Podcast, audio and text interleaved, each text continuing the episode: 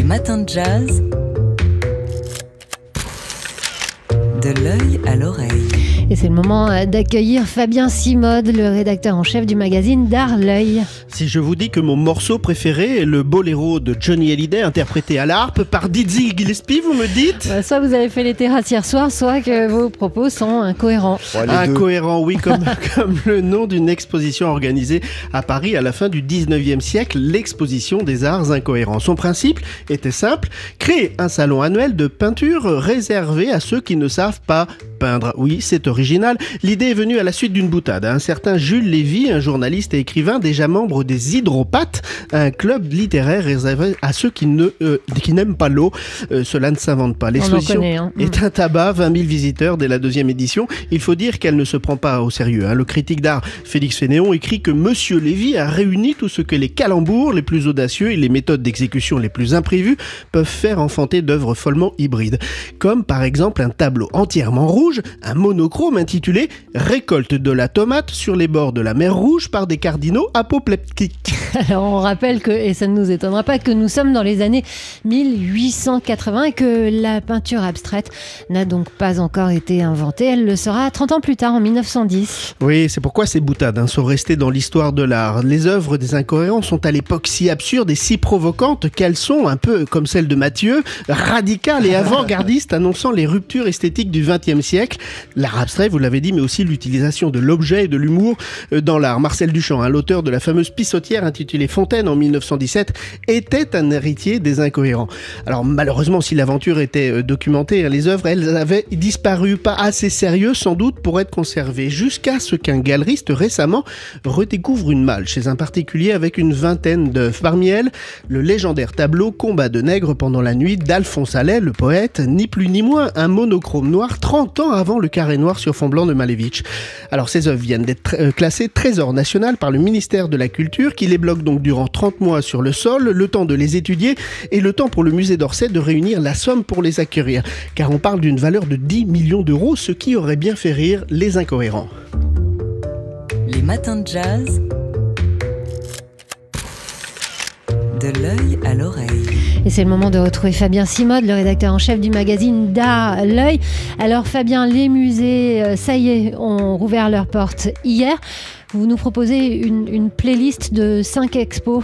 euh, de pour 5 cette- expos et de, de, de 5 musées. Vous avez l'embarras du choix. Regardez quand même bien avant sur Internet parce que malgré tout, quelques musées euh, restent fermés. Le temps de, de, de, de- comment dire, de, mettre en place la, ré- la réorganisation de l'ouverture. Moi, je vous invite euh, à le plus rapidement possible à aller voir Hyacinthe Rigaud. Euh, c'est Portrait du Soleil. C'est une exposition à Versailles. C'est malheureusement l'une des expositions les plus sacrifiées du, du confinement puisqu'elle ne durera qu'un mois. C'est jusqu'au 13 juin et c'était l'un des grands événements euh, de cette année. Hyacinthe Rigaud, c'est le portraitiste du grand siècle, le siècle de Louis XIV, et euh, c'est lui qui notamment a fait le, portrait du, roi Louis XIV en, en tenue de sacre. Voilà, c'est vraiment un peintre extraordinaire et à mon sens assez peu connu. Après, euh, je vous invite bah, là à aller voir un, nouveau musée parce que les musées ont profité hein, de ce confinement quand même pour travailler et nombre de faire des, restaurations, des travaux, voire des ouvertures. C'est la villa du temps retrouvé, c'est à Cabourg, en Normandie, hein, c'est pas très loin de, Paris, c'est assez rapide. Allez prendre le soleil. C'est une villa réservée à Proust et, et à la Belle Époque. Et, euh, et voilà, ça, va- faire du bien après cette période que nous avons vécue. Ensuite, eh ben, pourquoi pas aller voir le musée Carnavalet. Alors, ça sera un peu plus tard, c'est le 29 mai. Mais là aussi, pour retrouver Proust, puisque le musée Carnavalet, qui est le musée euh, de l'histoire du Paris d'antan, vous savez, l'histoire de, Paris, c'est l'histoire du Paris de la Révolution, de Madame de Sévigné, mais c'est aussi euh, l'histoire de Proust, puisque la chambre de Proust est conservée au musée Carnavalet. Euh, autre musée de la ville de Paris, musée Victor Hugo également. Euh, c'est l'antre du génie qui a quitté complètement mod- modernisé. C'est Place des Vosges à Paris. C'est un petit lieu pas tout à fait connu qui va exposer les dessins de Victor Hugo, qui est l'un des meilleurs dessinateurs de, tous les temps. Allons-y, euh, qui seront exposés cet été. Mais allez voir cette maison-là puisqu'elle a été euh, modernisée. Et puis bien sûr, euh, bah, le, week-end malheureusement, été- les places se sont arrachées. Il n'y a plus de places disponibles. Mais réservez dès que vous pouvez. Allez voir la Bourse du Commerce. C'est au hall, vous savez, hein, c'est l'ancienne Bourse de Commerce, bâtiment du 18e siècle circulaire, dans lequel on n'a pas pu rentrer pendant très longtemps, qui est monument, euh, qui est classé monument historique et qui accueille la collection euh, Pinot aujourd'hui. Une collection, je l'ai visitée, extrêmement très inattendu. C'est pas ce qu'on voit habituellement à Venise. Surtout, ce sera l'occasion, et nous, nous en reparlerons ici, je vous le promets, euh, Laure, de voir une exposition de David Ammons, euh, artiste euh, afro-américain, très connu, extrêmement rare, qui déteste présenter, qui déteste vendre à des collectionneurs. Et là, vous voyez une vingtaine ou une trentaine de pièces. C'est l'une des plus grandes expositions de David Ammons et très engagé. Vraiment, ça vaut le coup d'œil. Voilà, donc cinq idées d'expo à visiter maintenant que les musées, en tout cas la plupart des musées rouvrent. On vous renvoie au dernier numéro de l'œil qui fait sa une euh, sur le printemps aux portes justement des nouveaux musées ou alors des musées qui ont fait peau neuve. 6h, 9h30, les matins de jazz. Laure Alberne, Mathieu Baudou. Hier, c'est une émission euh, joyeuse, assez euphorique même qu'on vous a proposé depuis la rue des Lombards, un caviar et champagne qui ressortait du studio de TSF Jazz et ça faisait plaisir à tout le monde. L'émission mensuelle hein, de, TCF Jazz, caviar pour tous et champagne pour les autres, avec parmi les invités Tania de Montaigne euh, qui venait euh, nous parler de sa pièce Noir, la vie méconnue de Claudette Colvin, qui a été diffusée sur France Télévisions euh, il y a quelques mois et qui sera reprise à Paris dans quelques mois également. Tania de Montaigne qui euh, nous parle donc de ce combat de Claudette Colvin euh, dans les années 60 pour l'égalité des droits, égalité raciale, égalité des genres, mais dans une logique qui refuse toute assignation, euh, comme elle l'a encore expliqué hier soir donc au micro de TSF Jazz. La question de l'égalité, c'est une invention pure. hein. Nous ne sommes pas programmés pour être égaux. Tout notre vocabulaire est constitué autour de la question de la hiérarchie. Est-ce que je suis mieux, moins bien euh, T'es meilleur, t'es moins bien Les hommes, c'est mieux. Les femmes, c'est moins bien? Non, les femmes, c'est mieux. Donc là, on voit bien d'ailleurs euh, que à chaque fois, là, quand les combats, euh, les gens essayent de préciser quelque chose de leur combat, il y a toujours un moment, c'est une ornière naturelle, où on va être tenté de dire, mais non, nous, on est mieux. Et en fait, euh, le problème, c'est que tant qu'on est dans l'idée de- du mieux et du moins bien, on est complètement à côté du principe d'égalité, qui suppose qu'en fait, euh, il n'y a pas de mieux ou de moins bien, il y a des gens. Et donc, avec cette altérité, bah, moi, je dois m'organiser. Euh, et c'est pas parce que je constate une différence qu'elle veut dire quelque chose. Elle veut juste dire que l'autre n'est pas moi. Faut toujours se dire, attends, mais je suis dans une invention là. Dès qu'on rencontre quelqu'un, on est dans une invention et il faut supporter de pas savoir qui est l'autre, ce qui est pas facile. Voilà, toujours euh, lumineuse et, et pédagogue avec Tania de Montaigne. Ce qui est bien, c'est qu'on comprend ce qu'elle dit et, et qu'on se sent un petit peu plus intelligent euh, après l'avoir écoutée. Elle était donc euh, l'une des invitées hier de l'émission Caviar euh, pour Tous et Champagne pour les autres. Euh, une émission que vous allez pouvoir réentendre, bien sûr, dans nos podcasts. 6h, 9h30, les matins de jazz. Laure Alberne, Mathieu Baudou.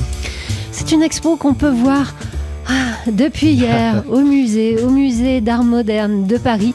Elle s'intitule The Power of My Et Hands. elle s'inscrit dans le, le cadre de la saison Africa 2020, euh, exposition coordonnée par euh, Susanna Souza, une commissaire d'expo de Luanda en Angola, et Odile Burluro, donc conservatrice à ce musée d'art moderne de, de Paris, qui nous présente les œuvres de 16 artistes euh, femmes issues euh, du continent africain. Ou de la diaspora, c'est-à-dire issues de plus ou moins près euh, du continent africain, euh, 16 femmes qui, à leur manière, célèbrent ce qu'elles appellent l'énergie émancipatrice. Euh, alors, peinture, poterie, photographie, vidéo, performance, broderie, etc. Euh, tous les moyens sont bons euh, pour bah, célébrer euh, un propos et cette fameuse énergie. Et réfléchir à la condition euh, féminisme au prisme de leur expérience, le corps, la sexualité, la maternité, les croyances, la représentation euh, de soi. Bref, tous ces thèmes sont abordés dans cette euh, exposition protéiforme à voir donc jusqu'au 22 août prochain, The Power of My Hands. C'est au musée d'art moderne de la ville de Paris où vous pouvez aller, oui. Physiquement, vous voulez dire 6h, 9h30, les matins de jazz. Laure Alberne, Mathieu Baudou. À l'occasion de sa présence euh, au, au 30e anniversaire du festival Étonnant Voyageur, un festival qui va se tenir en ligne ce week-end, l'écrivaine guadeloupéenne Simone Schwartz-Bart se confie dans le dernier Télérama. Et elle revient évidemment sur euh, sa rencontre avec André Schwartzbart, qui deviendra son, son époux, l'auteur du Dernier des Justes.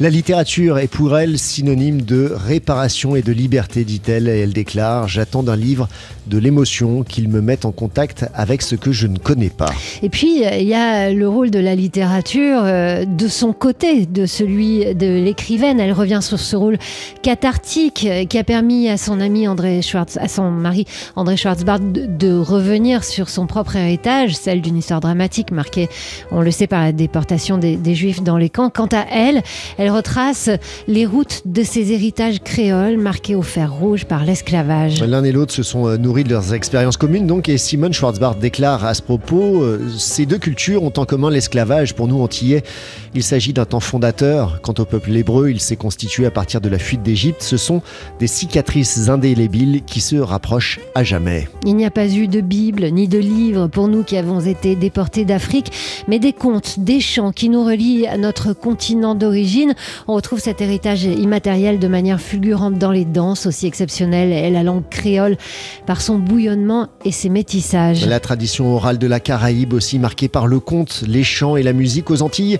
J'avais toujours eu le sentiment que les hommes étaient plus grands que leur corps et que l'imagination permettait de voyager, d'appartenir à tous les siècles passés et futurs.